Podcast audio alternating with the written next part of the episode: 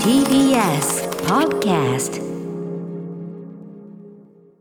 もうやだ。自分でやったけどこんなにいっぱい疲れると思わなかったの12月28日水曜日時刻は8時になりました。TBS ラジオキーステーションにお送りしているアフターシックスジャンクションパーソナリティは私ライムスター歌丸。そしてはい水曜パートナー TBS アナウンサー日々真央子と。はい、いつもは金曜パートナー TBS アナウンサー山本貴明のダブルパートナーでお送りしています。賑やかで楽しいです。はい。さあということで今夜は番組丸ごと特別企画今年の映画の総決算ライムスター歌丸のシネマランキング2022をお送りしております。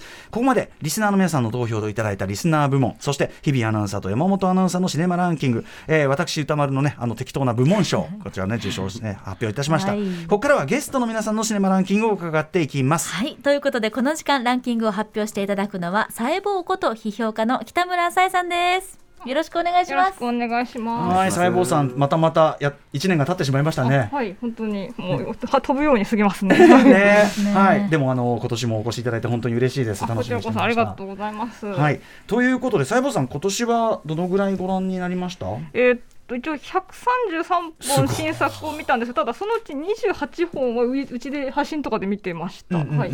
なるほど。えっ、と、まあ、そんな中で、結構ね、ご覧になってますけど。どんなくくりのランキングになってるでしょうか？えっと一応まああのなんでしょう見たかん見たあのあんまりですねよできるだけそんなに予算規模が大きくないようなものに揃えてきた気はしてるんですけども。はいなるほど。あの、まあ、インディー的なというか、はいちょっとこうプッシュしてあげたいというか。そうですね。感じはいですか。ね。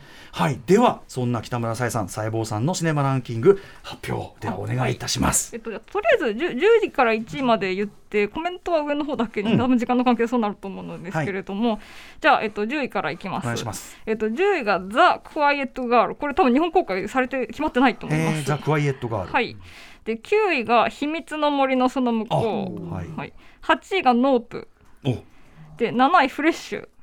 フレッシュ」。はい、えっと、これ配信ディズニーで配信ですね、うん。うん。6位「リベンジ・スワップ」リベンジスワップ。はい、ネットフリックスです。はいえっと、5位、ファイヤーアイランド、これもディズニーで配信ですね。うんで、4位がミセス・ハリス・パリへ行く。ミセス。ミセス・ハリス・パリへ行くって今公開中だと思います。はいははいいはいで、3位が先ほども出てきたサポート・ザ・ガールズ。で、2位が私時々レッサーパンダ。はい。で、1位がメタモルフォーゼの縁側。ああ。はい、ということで、あ、面白いですね。じゃあ、ちょっとできるから、ちょっと知らないタイトルもあったんで、はいぜひ伺っていきたいと思います。はい。あ、じゃあ、とりあえず5位から上です。ココメントした方がいうん、あますかね。、はい。うん、お任せしますけども、はいはい。えーっとまずじゃあ5位は「ファイヤーアイランド」にしたんですけどもこれディズニープラスで配信されている映画で、うんうん。あのジェーン・オースティンの「高慢と偏見」のうんうん。本案なんですけど、へー。現代のファイヤーアイランドってゲイリゾートが舞台で、登場人物はほとんどあの、えーっとセクシュアルマイノリティの人で主演、うんうん。主人公たちがあのジェーン・オースティンの作品だと姉妹とそのなんかすごいうるさい母親なんですけれども、えっと全員なんかゲイのお友達でほしかもほとんど非白人です。白人男性がほとんどいないお友達があのファイアー。アイランドってビーチでなぜかマーガレット・チョウが持っているあのレズビアンなんですけど役なんですけれども、うんうんあのなんでしょうほリゾートコテージみたいな別荘みたいなところに行って、うん。そこで恋をするっていうロマンチックコメディなんですけれども、ええ。まあ、なんかあの割と高慢と偏見とかをちゃん、すっごくちゃんと現代風の設定にしていて。あのなんか、えっと一応あの高慢と偏見って結構あの一人すごい悪役が出てくるんですけど悪役がしてることが、あの今だとどう置き換えられるかみたいなことをとてもきちんと考えてやっている作品で。へでまあ、あとその後あのなんでしょうやっぱり人と第一印象が悪い相手に関して、なんかそのちゃんと見た目だけで判断してはいけないよとーか、うんうんうん。あとそのやっぱりゲイの中でもその容姿差別とか人種差別とか階級差別みたいなものがあって、当然あるよな。はい、でそういうものに関してやっぱりそういうその階級とかをどれだけお金を稼いでるかとかどれだけキラキラ美しいかとかで判断するよりはやっぱり人格とか、うんユーモアとかが大事なんじゃないですかみたいなことをきちんとうんうんうん。描いているロマンチックコメディで、うんうんまああのすごいちゃんとしたロマンチックコメディになっててとてもいい本案だなと思いました。えーだからはい。ストレートに見ても面白いし、そうですね。あのはい高慢と偏見元を知ってたらさらにまたもう一,、はい一層面白いっていうか、っていう感じですね。えー。はい。ディズニープラスで見られる、はい。ファイヤーアイランド、はい。さあそしてじゃあ続いていきましょうか、はい、でそれから4位があのミセス・ハリス・パリへ行くってこれはえ今映画館でやってるんですけども、これはあのポール・ギャリコっていう作家が書いたあの、はい。多分今だと多分ヤヤングアダルトくらいの年齢向けのうん。文学作品、あの結構昔の文学作品の本案映画でして、うんうんであの私これ子供の時に結構楽しんで読んでいたんですけれども、あのロンドンで1950年代ぐらいにあのうん。通いで家政婦をやってるミセス・ハリスっていう女性が主人ヒロインなんですけれども、でこのヒロインがあのワーキングクラスのなんかあんまりお金がない女性でしかも戦争で夫を亡くしてるんですけどすごいポジティブな女性なんですよ。うん。で彼女がディオールのドレスに夢中になって、うん。でお金を貯めてドディオールをパリに買いに行くっていう大冒険をするっていう話なんですね。でミセス・ハリスは中年女性なんでしかもワーキングクラスの女性なんですけども、でやっぱりパリにディオールを買いに行くともう事情も分かんないしいろいろなんかそんなあの庶民に買えるものじゃないみたいなこと言われたりするんですけど、全然諦めないで,、でしかもミセス・ハリスはポジティブなところは自分はディオールを着ても似合わないんじゃないかとか全然そういうこと思わないんですよ。うんうんうんうんで なんかそのえっと、自分は美しいものの見る目があって、げあのもう買えるお金もあるしあるんだから自分はディオールを着て着ていいはずだとずっと信じてるんですね。うんうんうんでそういうそのそこが大変すごく本当にポジティブで見ていて面白くて、まあ、いろいろそのパリでちょっとしたロマンスもあったりとか、あとあの割とおはりこさんたちの労働条件を改善したりとかもして、へー。なんか結構面白いんですけれども。でまあそのミセス・ハリスがパリで大活躍するっていうお話で、あとこれ原作はすごいバッドエンドなんですけども。えマジで？そうなんですよ、なんかへー。なんか私子供心にこんな終わり方でいいのかと思うようなショッキングな終わり方なんですけども、はい、一応若者向け小説なのに。なのであのただ映画は結構ちゃんとそれをあの現代風にハッピーエンドに変えててなんか私、うんうんあの子供の頃読んだショックがこれでちょっとあのちゃんと 癒された感じがしてー原作よりいいじゃんと思ってみたのあで本。はい、で当これはあと結構着るものあの気合が入ってますしコメディとそのコミカルな感じでいい感じ、映画だと思います。予はい。告で見,、見た記憶が今蘇りました、はい。あ面白そうだなと思ったのに、そうかそうか、ミセス・ハリスパリへ行く。今、はい。上映中です。はい。であの3位は先ほどの日比さんもさあのサポート・ザ・ガールズなんですけど、うん。これはもうあの先ほどいろいろあのご説明された通りなんですけども割とそのなんでしょう。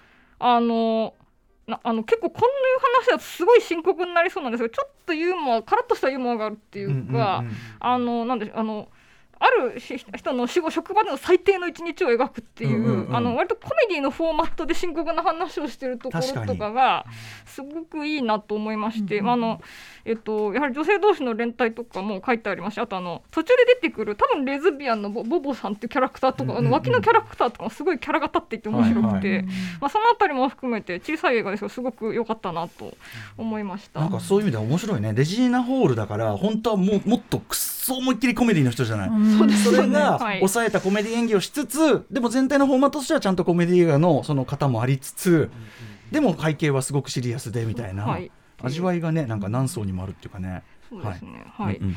で、えっと、2位は私時々レッサーパンダにしたんですけどはい。これ宇垣さんも出てましたよ。うん。はいはい、でこれなんか今年最初の方だったんでもうみんな結構忘れられている気がするんですけども、あと配信でねあれしちそうなんですよね。ね、あの映画館で見られなかったので、あのただやっぱりこれもすごくそのカナダに住んでいるあの東アジア系の移民の女の子が主人公で、うん。であのまあ多分これあのもうネタバレにはならないと思うんですけども、えっと、ある時から急に赤いパあレッサー、うん。赤いレッサーパンダに反応あの家族そのその一族の女性だけ変身してしまうっていう風な、うん。あので伝統というか、まあ、うんうん。血の呪いみたいなものがあるんですけれども、でこのパンダがレッサーパンダが何を象徴しているのかっていうところところとかをすごく考えるといろいろ面白くて、うんうんうん。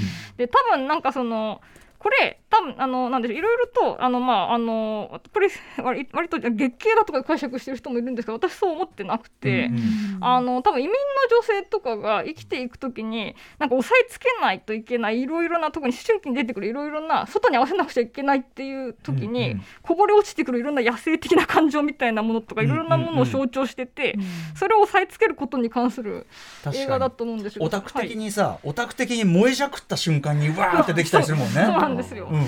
でだからなんかそれって多分その世間的にしない方がいいと言われてることで特に多分カナダで暮らしてる東アジア女性とかときっとすごいそういう抑圧が強いんだと思うんですよね。あでそういうなんか割とあの単なるなんか身体的な変化とかではない、うんうん。あの結構感情とか野生みたいなものをきちんと表現しているところがすすごく面白いなと思ったのと、うんうん。まあ、あとやはりあのこう主人公がすごいアイドルグループが大好きで。ーうんうん。でそのなんでしょう、まあ、推しですね、でうんうん。でそういうちょっとオタクっぽい感情とかがすごい全全全面的に肯定されてるところとかもすごく、うんうん。結構さ、は結構こういうオタク女子あのぐらいの思春期の、結構こう生々しい生態っていうかそうなんです意外とさ、はい。アニメとか実写限らずさあ結構なんていうかな結構ストレートに描くなっていうか。はい、いや本当に部かリア屋でさルですよね。部屋でさ悶々としてるとことかさ、はい。結構面白いねやりますよねこれね、はい、でなんか途中でいろいろそのせいでトラブルになったりとかするところも含めてすごいオタク女子描写とかもリアルで最高ですよね。宇垣さんはねそこはやっぱ上がってた。これだっつって。いや本当にうん。うんうんもうシンパシーしかないっていうかなんか嬉しいはい嬉しいでも同時に確かにそれがその特にああいう欧米圏で暮らすアジア人としてお母さんはそこを整えようとその親心でしてあげるっていうかさ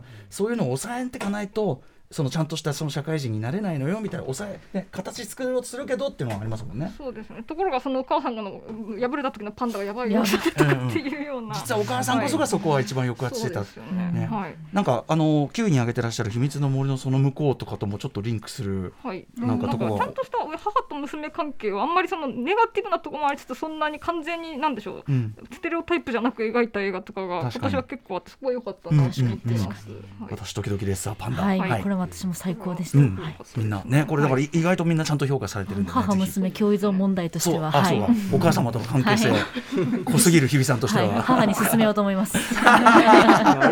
ディズニープラスで見れますね、これはね。はい。あこれ監督のドミーシーの「バオ」っていう短編もこれも親子関係の話で同じくディズニープラスであのやるバオの人か、あのではい。のーね小籠包っていうかあれを食べちゃう、そう。あでっていう。なんかあれちょっと多分そうラバンドサンダーでちょっとだけバオが出てくるとかってあれ実はあれなんか目配せなのかなと思ったりしたんですけど。はいでなんか結構いろいろか注目すべき監督なのかなと思っています。はい、ありがとうございます。2位が私時々レッサーパンダでした、そして1位がメタモルフォーゼンの映画なんですけどこれもなんか今年初めの方だったんで結構忘れられがちかな。ね。という気がするんですけどこれもやっぱりオタオタクの女子の生態みたいなものをすごいうん。あのリアルに描いてる作品で、うん。あとあのなんでしょうやはり年を取ったオタク女性と若いオタク女性があのな年齢を超えて連帯するとかっていうのはすごいいいと思うんですけども、うん。一方で、あのやっぱりネガティブなオタク女子のネガティブ感情をもものすごくリアルに表現してるところがあって、うんうんあのえっとあのヒロインが割とあの割とキラキラのエリちゃんっていう女の子に、うん。自分の同じようなビールを読んでるとかってことしてなんかすごい嫌な感じの感情をかきたてられて、結局最後まで最後克服するっていうところがあるんですけれども、なんかああいうあのあ自分より後からキラキラ系の女の子が自分と同じオタクコンテンツを好きになった時の何とも言えない ネガティブな感情ってなんか、まあ、多分結構経験したことがある人が多いと思うんですよ私もあるんですけど。でそういうのやそういう感情あっちゃいけないんだよなと思っても何か感じてしまって、うんうん結構な年月をかけて克克服しないといけないんですけども、うんうんうんなんかそういうところとかきちんと描かれていて、うんうんうんあのポジティブ部分だけではなかったりするのがすごくうんメタルモーションがリアルで良かったと思っています。フェアというかね、はいメタモルフォーゼの縁側実写版というかね、は、はいいこちらやっていただきました、はい。ぜひちょっとさ残りのさ僕知らない作品もあったんでちょっとそこもお話を伺いたいんですけど例えば6位の「リベンジスワップ」って。はい、あ、うん。えっとこれはネットフリックスで配信されてて、うん。えっと高校が舞台のあのですね、多分ヒッチコックの見知らぬ乗客をなんかかなり現代化したみたいな映画なんで、あの高校生の女の子2人が、あの一応連あの団結して、うん。お互いの敵に復讐をしようって約束をするんですけど、いろいろからくりがあって最後まで2点3点してみたいな。話で、えっと、これ90年代から2000年代初頭くらいまでのいろんな高校映画をうん。にいろんなオマージュを捧げている作品でして、まああの結構ミミーンガールズとか、うん。あの恋のから騒ぎとか、あとクルエル・インテンションとかサラ・ミシェル・ゲラーが校長先生の役で出てたりとかしまして、うん。なんかいろいろそういうちょっとメタなところでも楽しめる、あの高校コメディですね。えーめっちゃ面白そうじゃん、いや知らなかった。私も見ました。見た？はい、いや、うん。面白いし、もうテンションとにかく上がるし、あとマヤホーク、私個人的にめちゃくちゃ好きなので。あのユマサーマンの娘、マヤホーク最高ってなりました。うんうんうんリベンジスワップそういう作品なんですね、ちょっともうちょっと聞いていい？フレ7位フレッシュは？フレッシュこれはディズニープラスで配信されてるホラーなんですけど、うんうん。ホラーでフレッシュってタイトルだとまあ大体慣れてる方はどういう話か 肉あのっていう思いつくかもしれないなと思うんですけども、これはあのなんかセバスチャン・スタンがうん。出てまして、うんでセバスチャン・スタンがですねすごい開演しているんですけれども、おうおうおうあのすごいなんか完璧なあのハンサムな美男子の役で出てきて、うん。であのヒロインをデートに誘ってその後うちに誘うんですよ、うん。ところがその家が実はっていう話で、ああああこれ、えー、と多分これネネタバレになってしまうのですけれどもまあフレッシュなのでう、ん。まあ。の、えっと、食食あの女性の肉にして売るんですねっていう、でなんかこれむちゃくちゃ食べ物のシーンとか気持ち悪くて、これ山本さん。はい、山本さん案件じゃないですか要チェックや。はい、ギラギラしてる。で多分これこれちょっと今年見た中ですごい怖かったプラス最後はきちんとなんか捕まってる。女性同士で連あの連帯してああセバスチャン・スタンと戦うっていう話になるのでわ結構スリリングなホラーですああそうなんだ、はい知らなかったこれもうやばいやばいフレッシュ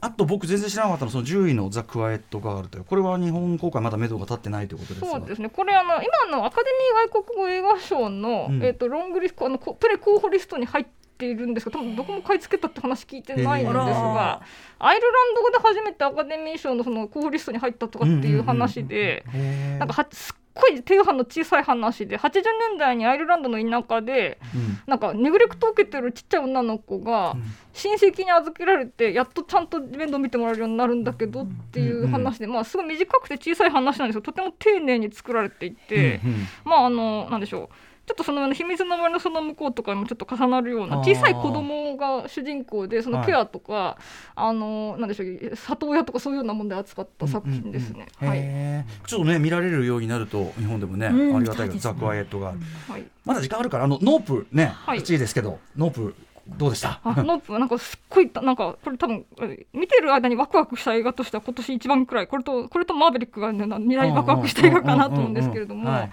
っぱりその映画史大きい映画史を個人の家庭の問題とかに結構きちんと力技で接続しているところすごい面白いと思って、はい、はい。見ていましたね。確かにね、はい、すごいすごいことするよね。ジョーダン・ピール本当にね、はい。ノープね。なんかはい、はいありがとうございます。これはでもすごい細胞さんならではのベスト10でしたね。はい、さすがでございました。ということで最後にじゃあ北村沙耶さん、えっ、とお知らせ事などあればあぜひ、はい、えーっとですね、えっと、まず、えっと、今日くらいに書店に並んでいる、えっと、知的財産で世界をか社社会を変えるっていうあの、えっと、あ青山大学が出している本で、うん。えっと、あのてあのえバンダイナムコの鉄拳のプロデューサーで原田勝弘さんとあの対談した原稿が入っておりますのでそれ今日ぐらいに書店に並んだと思います。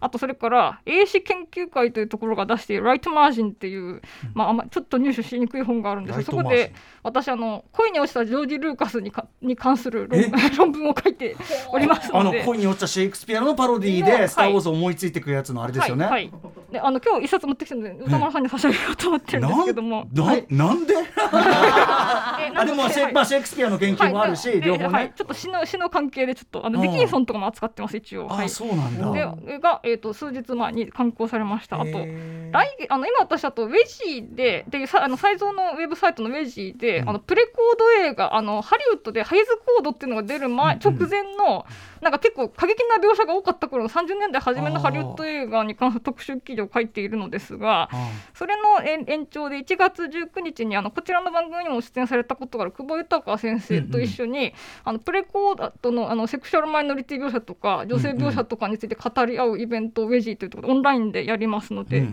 そのそそのあたりがもしよければあのぜひお聞きいただきたいと思います。面白そう、そうなんだ。ヘイズコード以前のえーこと、プレコードっていうのは知らなかった。はい、なんかそういうジャンルがあるんですよ。なんかすごいンダラスなものが多くて、はいはい、なるほどね。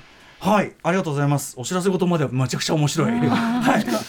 ということで、えー、批評家の金北村さえさんにお話を伺いました。さえぼうさんありがとうございました。はいどうもありがとうございましたありがとうございましたはい、えー、お知らせの後はスタイリスト伊賀大輔さん伊賀にのシネマランキングを発表いたしますはいということで時刻は8時20分です、ねえー今夜のアフターシックスジャンクションは年末特別企画シネマランキング2020にお送りしております。この時間さらにゲストのシネマランキングを伺っていきます、えーお二人目発表してくださるのはどなたでしょうか？はい金曜日の振り返り企画アトロックフューチャーパストでもお世話になっています。伊賀にいことスタイリストの伊賀大輔さんです。よろしくお願いします。よいしょ伊賀お邪魔します。お待ちしておりました。はい。伊賀さんまずはあのエルピスお疲れ様でした。あーお疲れ様でした。ありがとうございます本当にありがとうございねます。あいやいやいや日比さんね 者としてありがとうございます。さんと宇垣さんが熱く語っていたという話もね、宇垣さんから聞いてるし、はい宇垣さんがやっぱそのねすごくそのスタイリングも本当に良かったっつって良かったです。熱く語ってましたよ。嬉しいです、いつか話したいです、まあその話も。ね。はい。ということで、えー、伊賀さんまあいろいろお世話になっておりますがシネマランキング。今年はどのぐらいご覧になったとか？今年は100本いくかどうかぐらいですかね、うんうんうん。そんなけなかったですね。なるほど。お忙しいからね、まあでもね、はい、そして今回ここでは、えっとまあ、あの週刊文春シネマの方でもねランキング発表されてましたけど、はい。はい。えっとここではどんな感じのくくりのランキングになるやはりあのここ34年僕個人的なテーマとしてる悶絶ですかね。悶絶。はい。今年も悶絶だ。悶絶です裏テーマは悶絶そうだった意外にそうでしたね。そうですね。は。じゃあ悶絶した、えー、10本ですかね。10本です。はい、では悶絶したベスト10ご紹介いただきたはいい、じゃあと思い。ます。先に言います、えっ、と10が、えー、ビートルズゲットバック、おー。えー、IMAX、おうおうえー、9位が英雄の証明、おうはい。えー、8位が私は最悪、うん。えー、7位がこちらあみこ、うん。えー、6位がウエストサイドストーリおー、おえー、5位がアネットそしてスパークスブラザーズも俺の中ではセットっていうはいはいはい。で4位がコーダ、はい。えー、3位がスラムダンク、おお。えー、2位がノープうん。そして1位がリコリスピザですおお。はい。ということで、えー、ぜひちょっと解説をお願いしたいと思います、まずビートルズゲットバック。しかも IMAX そうっすね。あの、ディズニープラスで去年その全部見るのにうん。9時間ぐらいかかるっていう、うんその「ゲットバック」ってあの最後のアルバムがビートルズがどんな感じでやってたのかっていう、はい。もうめちゃくちゃ長いドキュメンタリーがあったんですけど、うんうん。まあ、それをもう頑張って見て、うん。というかなんかそのビートルズ最後仲悪いみたいな話だったんですけど、うんうん。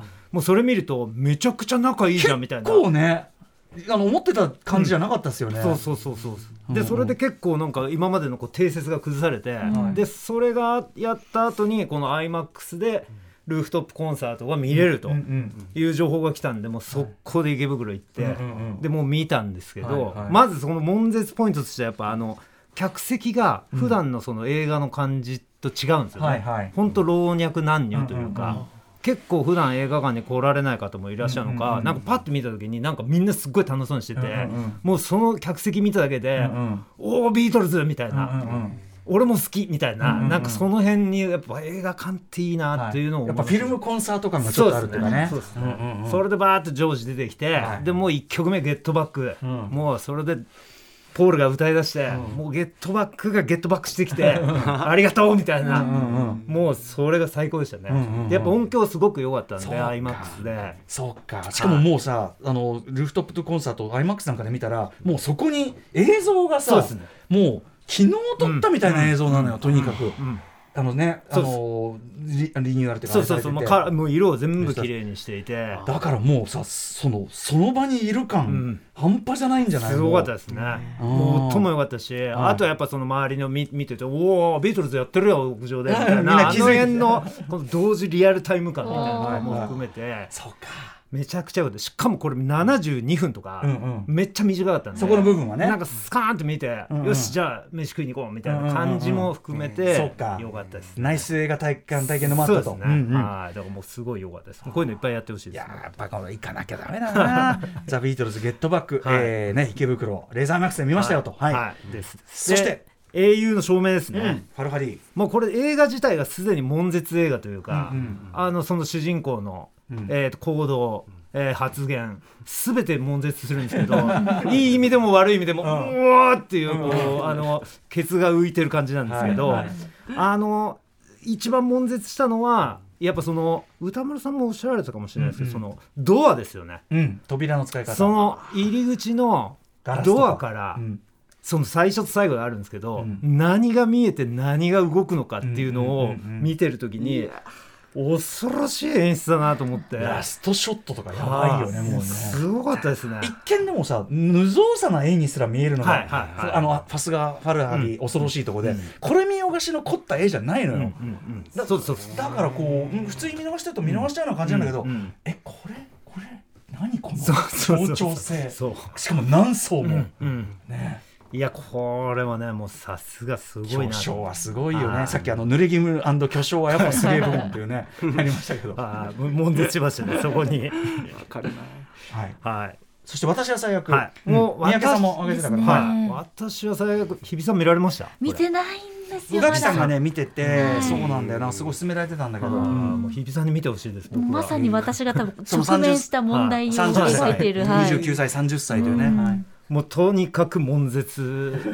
悶悶絶の毎日というか、でもすごい楽しい映画でもあって、うん。すごいその30歳になる女性のまあいろいろ仕事どうする結婚どうする子供産まないといけないのかといろいろ現実的な問題あるんですけど、結構笑えるところもめちゃくちゃいっぱいあるし、あとはすごい良いなと思ったのがあのオスロの街映画でもあるんですよね。オスロあのノルウェーの首都ので、うんうんうんでノルウェーの首都の映画ってそんな見たことないんで、うんまあ、坂がいっぱいあったりとかして、なんかすごい街並みが綺麗へでー。なんかそのあノルウェーって行ったことないけどこんな感じなんだっていうのがすごく見れて、あのそれも含めてつ楽しかったですね。私は最悪でちょっとこれ見なきゃね。絶対年末課題です。はい。めちゃくちゃ笑えるとこもあります。はこれはもう配信とか始まってんのかい。な？などうなんですかね？なんかそろそろね。そろそろ時期的には見れそうな感じしますよね。そしてこちらはみこはい、あのこれあれですね。僕見るのちょっと遅くて、ん。歌丸さんにすごい激推ししてもらって、でそれから見たんですけど、まあやっぱすごかったですね、んあのー本当に大沢さうんかなさん。んのもう存在感とかも含め、あのみかんが落ちてこないとこも含め。なんだあれ。何これ？みたいな。かなり歌丸さんとお話しした後だったんで超ハードル上がってたんですけど、もうなんか余裕でち別角度から飛び越えてくるっていうか、でしだしやっぱその小野真知子さんが本当に効いてるというか、やっぱあの慟哭みたいなとこも含めて、まあ悶絶そうだよねしましたね。あの同国するとこなんかもう顔は見えてないわけだから、はいはいはそのやっぱそれこそ声の音でも、い。うん音圧だけでも、うん何かもう決定的に引き返しがつかないうん。とこに行っちゃったかみたいなね、はい結構震えね。あとあの髪すごくなかった髪。あすごかったですすごかったですすごかった。この髪の広がりが怖っっていうね。いやすごい。でも本当もうね森井さんもすごい監督出てきたなと思って、うん本当ですよね。ああもう次どうすんだっていうね、本当だよね。は ちょっとその心配しちゃうぐらいだよね。本当だよね。こちらはみこい、はい。面白かったですね、はい、そしてウエストサイドストーリー6位、はい、これはあの昔行った悶絶の中に、えー、と前に出したやつ「スパイダーバース」を娘と見に行って、うんうん。お父さんこの映画かっこよすぎるよっつって俺が悶絶したっていう話があるんですけど、それの2で、うん。ウエストサイドストーリー娘と見に行ったんですね、うんうんで板橋のイオンシネマだったけどもう全然やってなくて、うん。見に行って。で知ったらまあ見始めたらまあ案の定面白くて、ん。えーっとあの体育館のダンスシーンからアメリカ行くとこの流れの時に、うん。娘がまたこう出てはい「パパこの映画面白すぎるよ」っつって、うんうんうん ダンスすごすぎるし。やばいねこれ。って言って、まあちょっと大人になってるんで言い方がこうあれだったんですけど。でもやっぱお前分かってんな。この人スピルバーグっつってすげえんだぞっつって。でそこに悶絶しました、最高最高悶絶センスいいよね。反応ポイントがね間違いないよね。いやいいわそれ。あのアメリカ踊ってるところでやばいこれ、うんあそこだってやばいもんね。家でもうその流れ何回見たの？10回以上見てますね。ねしかもあそこ要素多いから何度見てもね。そうなんですよね。後ろのさデモのさ、うんうんうん。そういうとことかもすごい見どころあるからさ、飽きない飽きない。やばいよね、そこに悶絶しました。はい。さあそしてアネットねあのーあれですよねカラックス。そうですね。カラックス。はい。うん。いやもうやっぱね僕もカラックス世代もう端っこなんで、もうものすごい期待して見に行ったんですけど、うんうん。まあもうめちゃくちゃ変な映画という深いなか話だったな。なんじゃこらっていう、うんうんでも映画を見てるな俺はっていう、うんうん。カラックス見てるなっていう感じがしてすっげえ面白くてそれにもまあ結構中にも悶絶ポイントがあったんですけど、うんうんうん。そのすぐ後に横浜であのこのアネットの原案をうん。カラックスに話したっていうそのスパークスっていうバンドがあって、はい。そのスパークスブラザーズっていうドキュメンタリーをちょうどやってたんで、アネット見て本当に10日後ぐらいにそれを見れたんですよね、うんうんうん。でそしたらそのスパークスってあの、まあ、着物マイハウスとかそのな、ポイントでは知ってたんですけど、うん。そんなにスパークスのこと自体知らなかっ日たんで、本じゃそこまでね話題になったりしてないですよね。うん。うん。でそれでなんかもう成り立ちというかそれを知って、ん。あこれニコイチじゃんみたいな。それは割とまあ別にこのセリフがどうとかないんですけど、うんうんこういう人たちがこの物語を考えてこういうミュージカルやってくれってカラックスに頼んだっていうのが、うんうんうん。僕の中ですごいつながって、うんうんうん。なんかそのつながりに対して悶絶したみたいな。どう考えても理解がねそのスパークスブラザーズさんもスパークス知らないから、はねあの見た方が良かったろうなっていうのはアネット見ながら思ったんですよすごいそれは。でスパークスブラザーズも結構やっぱ熱い話で、んうんうん。結構泣けるアンビルみたいな話でもあるんですよね。なんだ。へー。なんかやっぱバンドを続けることみたいな、うんうんうん。結構そういう話である、めちゃくちゃ面白かったです、ね。まだこういうのをさその渋谷シネクイントとかで見たいものじゃないそうですね。そうですね。渋谷で見たいよそうそうそう。音楽映画は渋谷で見たいそうですね。ありますよね。はい、アネットね。はい。はい。でした。そしてコーダそうですね。これこれで年明けだったんで、あのね記憶もあれだなと思ったんですけど、き昨日ちょっとだけ見直して、んうん。やっぱこの映画めっちゃいいなと思って。うんうんでこれは、えー、とその次の「スラムダンクもあるんですけど、はい。で俺今日頭だけラジオ聞いてたんですけど、ええ。その無音無音の話してたじゃないですか。はいはい。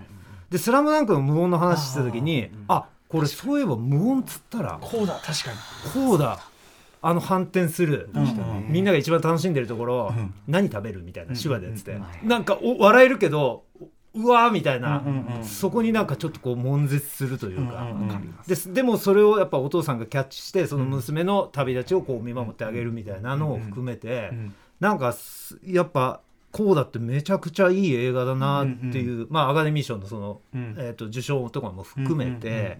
やっぱこれは忘れられない映画だなというのがね、昨日蘇ってきましたね。確かに。そうだね。無音描写、そうでしたそうでした、はい。